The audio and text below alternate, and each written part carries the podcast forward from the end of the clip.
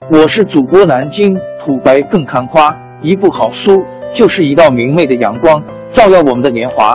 当字符串串流淌，萦绕在我们的耳旁，让我们回味无穷。天津上元书院又和你们见面了，欢迎您的收听。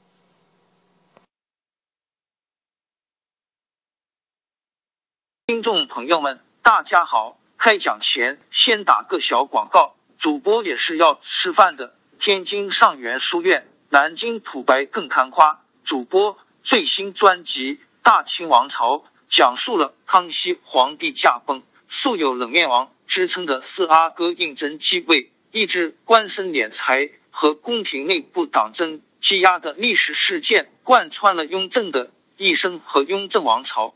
全书共计一百四十回。作为播客，我劳动我所得，付费的有声书来了。你愿意为此花钱花时间吗？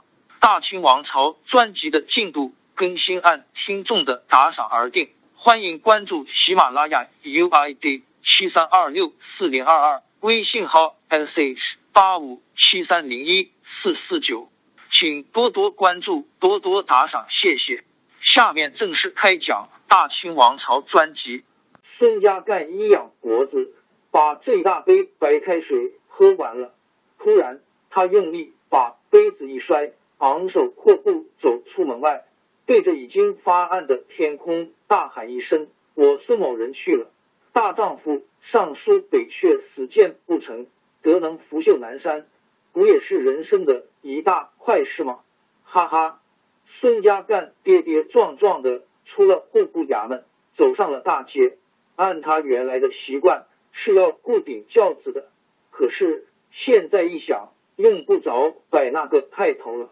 自己的官职既然已经免了，也就不怕别人笑话了，还装模作样的坐着什么轿子，干脆自己走吧。于是他顺着大街，一路上慢慢腾腾的向前走，一直到天色黑透了，这才来到家门口。孙家干这个人是位清官，也是个家无隔夜粮的穷汉。他原来在户部时，也不过是个小小的京官，每年的俸禄才有八十两纹银，这点钱是绝对不够用的，非得有外财不行。比如说，有人想要当官，就得进京来找门路，就得给朝中的大佬送银子。可是这种事却和孙家干无缘，他的资格不够，就没人肯来巴结他。再比如。外官们进京，大都是想找升官门路的。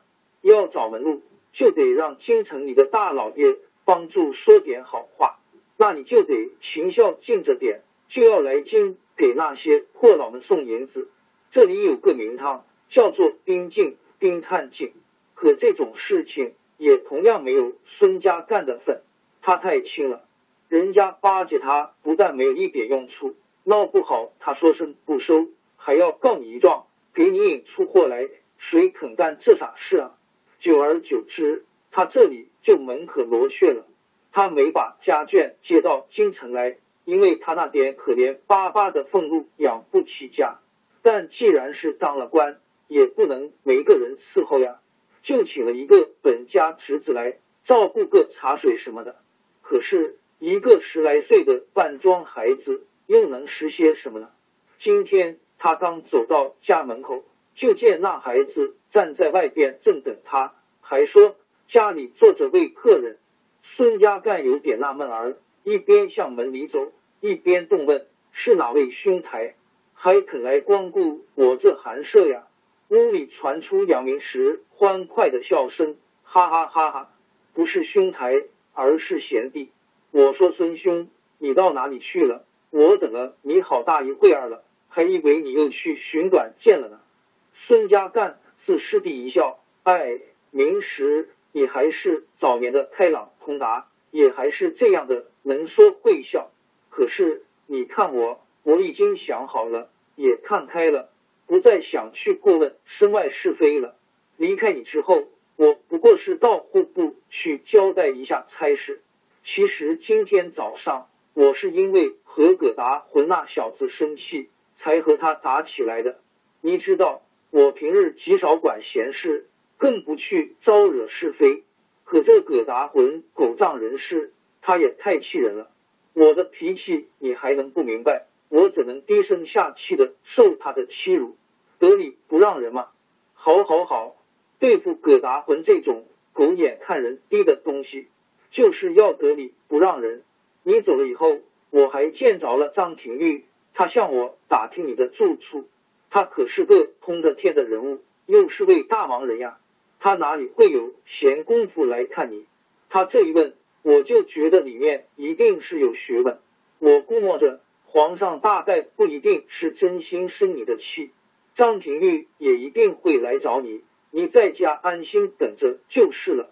何恩你才不知道这些个当了宰相的人呢，今天还拉着你的手问寒问暖的，改明儿就兴许赠你一本，让你落个杀头大罪。告诉你，我才不领他的这份情呢。哎，快说说你的事儿吧。今天你见着上书房的人们了吗？除了我倒霉的事情外，还听到了什么消息？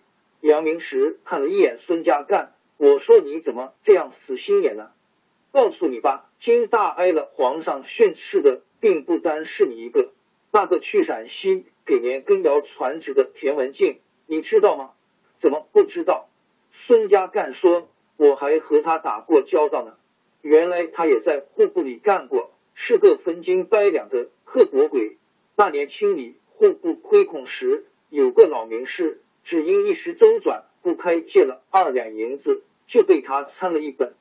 对于他这个人，我实在是不敢恭维。你说他干什么？杨明时一笑，他呀也倒霉了。他去给年羹尧传旨，回来路过太原，不知是怎么回事，和太原的糯米闹翻了。莫敏这人，你也是知道的，他是当今万岁最信任的人啊。这不，圣上一道旨意传下，田文镜就被革去了顶戴。如今他正在山西住着，后旨发落，还不定是个什么结局呢。你这不是又有个伴儿了吗？孙家干一笑说：“算了算了，我可不想和他做伴儿。哎，天色已经晚了，你先在这里坐着。”我这就给你预备晚饭去。呵，听你这口气，好像家里真有山珍海味似的。我刚才问过那孩子了，你们俩每天吃的全都是米饭就咸菜。走吧，走吧，今天为了给你解闷，我来做东，咱们到外边吃去。说着，拉起孙家干就走。不大一会，他们就来到了贡院旁边的大街上，找到了一家。新开张的叫博文楼的大酒店，两人上楼去要了一间雅座，点了几样精致的酒菜，边吃边聊起来。从往日的情谊到别后的思念，从新皇的登基又到吏治的腐败，从孙家干今天的遭遇，再到杨明时进京后的打算，可谈的题目很多。杨明时告诉孙家干说。他这次进京侍奉了圣旨，担任今年恩科的副主考的。可是他心里并不想干。皇上虽然是位能干的明君，可是撤走的人太多，也太厉害。你想要干点事情，真是太不容易了。孙家干想想自己和八爷党以及葛达魂的纠纷，更是满腔郁愤，不知从何说起。两人一边吃酒。一边打量这座新开张的酒楼，他们坐的这个雅间里，新装的红松木地板刚用桐油打过，大玻璃格栅擦得纤尘不染，锃明瓦亮。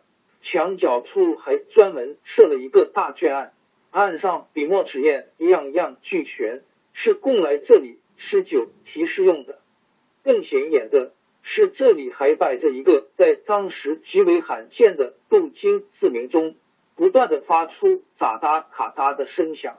这间雅座的隔壁还有不少人正在吃酒，听声音大概都是进京赴考的富家子弟，猜拳的、行令的、吟诗的、作赋的，闹腾的很厉害。杨明时细心听了一下，有个好像叫刘墨林的人正在说笑话作诗。只听他说：“昨儿个我在街上走。”不提防被小偷把帽子偷走了。于是我就以古人黄鹤楼的诗句读中了这个绝句，且读出来为大家下酒。昔人已偷帽而去，此地空余盖帽头。帽儿一去不复返，此头千载空悠悠。诗没读完，那边雅作礼已是笑声掩耳。杨明时和孙家淦也都为这个青年击节叫好。杨明时是荆轲的主考之一，对这个叫刘墨林的人更是很有好感。他看着笑得前仰后合的孙家干说：“年兄，我终于看到你的笑脸了。就凭这一点，我们也不算。”虚此一行，俩人正在这里边喝边谈，却见一个年纪已经不小的人挑开门帘走了进来。这个人穿着红绸棉袍，黑缎子马褂，脚蹬千层底的布鞋，头上戴着黑缎子的瓜皮帽，白净的脸上有几个似隐若现的翘麻子，两落八字胡，手里还举着一张太极八卦图，让人一看就知。这是个算命先生，只见他来到镜旁，抬手一拱，说：“二位老朽，请问一声，客官们可是来赴恩科的吗？要不要在下给二位推推造命？”孙家干心里正烦，便说：“不要，不要，你到别处去吧。”那个人并没有走，却咯咯一笑，说：“二位既然来到京师，上了这国文楼，咱们就算是有缘了。”你们既是吃了这楼上的贡酒，难道不想高中回园？在下可是给二位送功名的呀！听见这话，杨明时不觉心里一震。嗯，他这话是什么意思？便说：我们确实是来赴恩科的，但生死有命，富贵在天，你怎么就敢夸口说是给我们送功名啊？那人向左右看了一眼，小声说：“不是老朽夸口。”若算您老能不能发大财，能不能交上桃花运，在下不敢打保票。可要算二位能不能登科，我可是铁嘴钢牙，保无一失。不信就请您试试便知。杨明时更是吃惊，他是荆轲的副主考啊，他知道进了考场，谁中谁不中这件事，靠的全是个人自己的本事和文章，哪有算命的？能够说准的道理，便伸手抛去二钱银子，说：“你的话我很难相信，那你就给我们算算吧。”算卦先生笑了：“二位，你们是第一次来进应试的吧？也太小看在下了。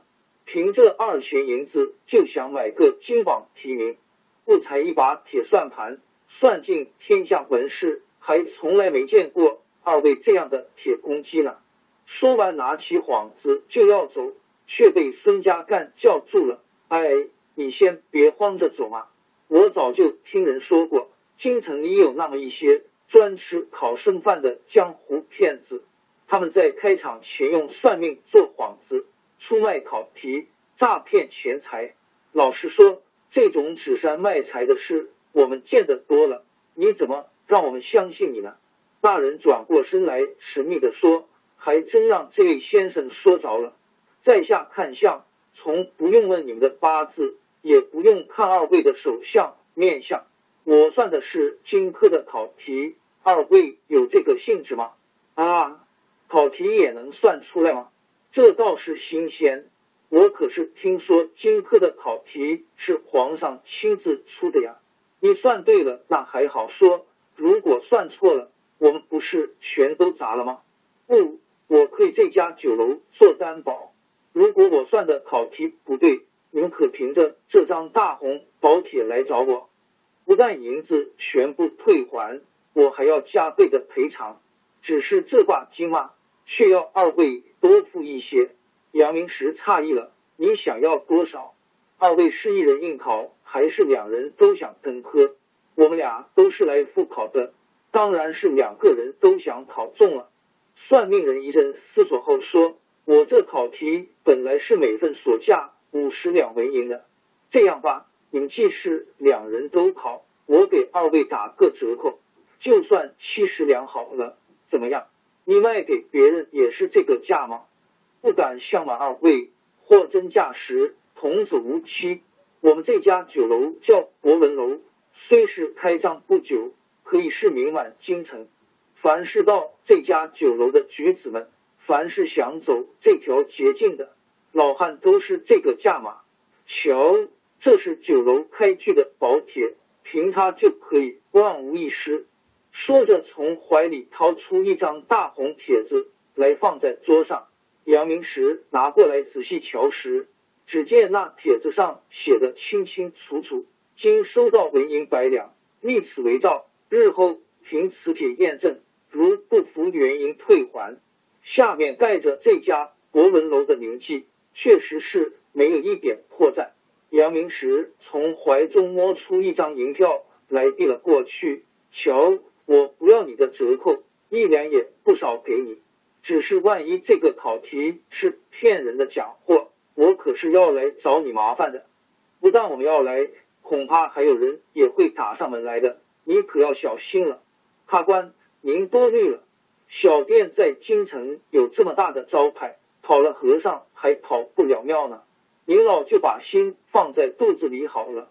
算卦人说着，从怀中拿出一张包的严严实实的红纸，封皮上写着一行端端正正的小字：“博文楼恭祝连登黄甲。”拆开看时，原来果然是三个考题。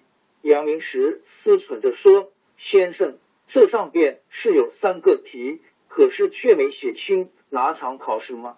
再说我怎么能断定它是真的呢？客官，您是位明白人啊，怎么这样看不开呢？您想啊，这份考题是花了多大的代价才弄来的？人家能把一切都给您写上吗？反正只要是考，就是要考三场，这上边又只有三道题，它是一二三。还是三二第一有什么关系呢？我再给你说一句，三场考试全在这三道题上，您就别多问了，小心让人瞧见了，那可是杀头的罪呀！我奉劝二位，要是自己心里虚，就赶快去请枪手吧。老家伙匆匆忙忙的说完，拿上银票就跑着下楼了。杨明石和孙家干对视一眼，两人都知道。这泄露考题可不是一件小事，尤其是杨明石更感到事态的严重。他是副主考啊，考题一旦真的被人传了出去，他们这些当考官的谁也别想逃脱法网。只要是一出事，就得有几十上百的人掉脑袋。前朝这样的事例多的不可胜数，史见可训，不能不格外注意啊。但是他也知道。这博文楼敢于这样公开的出卖考题，而且敢于说出货真价实、童叟无欺的大话，一定有十分过硬的后台。这后台是谁？这办法是怎么想出来的？皇上身边，天子脚下，此人竟有这么大的胆子，这么大的手段，可也真让人……情况突变，事态严重，他们的酒不能再吃了。话虽然还没说完，但也无法再谈了。两人匆匆的结了账，转身就走，各回各自的住所，个人打个人的主意去了。孙家干带着酒气来到家里时，却见有一个人正坐在书案旁，默默的看书，看样子显然是在等他。他有些吃惊，天已经半夜了，谁还有这么大的兴致来访呢？可是。他睁大眼睛一看，却不由得愣住了。原来坐在他房里的不是别人，而是当今皇上跟前最受重用、也最有威望的内阁大学士、太子太傅、上书房大臣、领侍卫内大臣、汉臣首辅张廷玉。张廷玉可不是个平常人物，他是西朝的元老啊！早在康熙还处在中年时。他就被任命为上书房大臣了。几十年来，经他的手处理过多少军国大事呀？别的不说，就连老皇上康熙的遗诏也是由他参与起草并宣布，而雍正皇帝也是在他的支持下才得登上宝座的。他可以说是从康熙到雍正两代皇帝都十分看重，也是一时一刻也离不开的人。平常日子里，朝中大臣和外省回京的官员们要想见他一面，难着啊！不是他的架子大，而是他太忙了。你一定要见见他，那只有坐在他的家里等着，等他下朝回来，等他抽出空来和他谈话，也必须是三言两语，干净利落，有什么就说什么，因为他绝对没有时间和你闲磨牙。可是，就是这样一个重要人物，就是这么一位孙家干想见也见不到的人物，今天一夜外出，亲自光临他孙家干的寓所来。而且看样子已经做了很久了，这究竟是为了何事呢？难道他是因为白天的事来治我的罪的？不，不像想把我治罪，他只要说句话，顶多是写个小条子就可以了，哪用得着劳动他的大驾？既然不是问罪，那他这样专程的来，又是为了什么呢？就在孙家干苦苦思索、不得其解的功夫。就在他站在门口想进又不敢进的功夫，张廷玉站起身来了。只听他轻松的说了声：“好啊，你终于回来了，叫我好等啊！快快进来呀！怎么，你不认得自己的家门了吗？你不认得自己？王朝更迭，江山易主，世事山河都会变迁。其实我们无需不辞辛劳去追寻什么永远，活在当下。”做每一件自己想做的事，去每一座和自己有缘的城市，看每一道动人心肠的风景，珍惜每一个擦肩的路人。纵算经历颠沛，尝尽苦楚，也无怨悔。感谢您的收听，朋友们，让我们下期再见。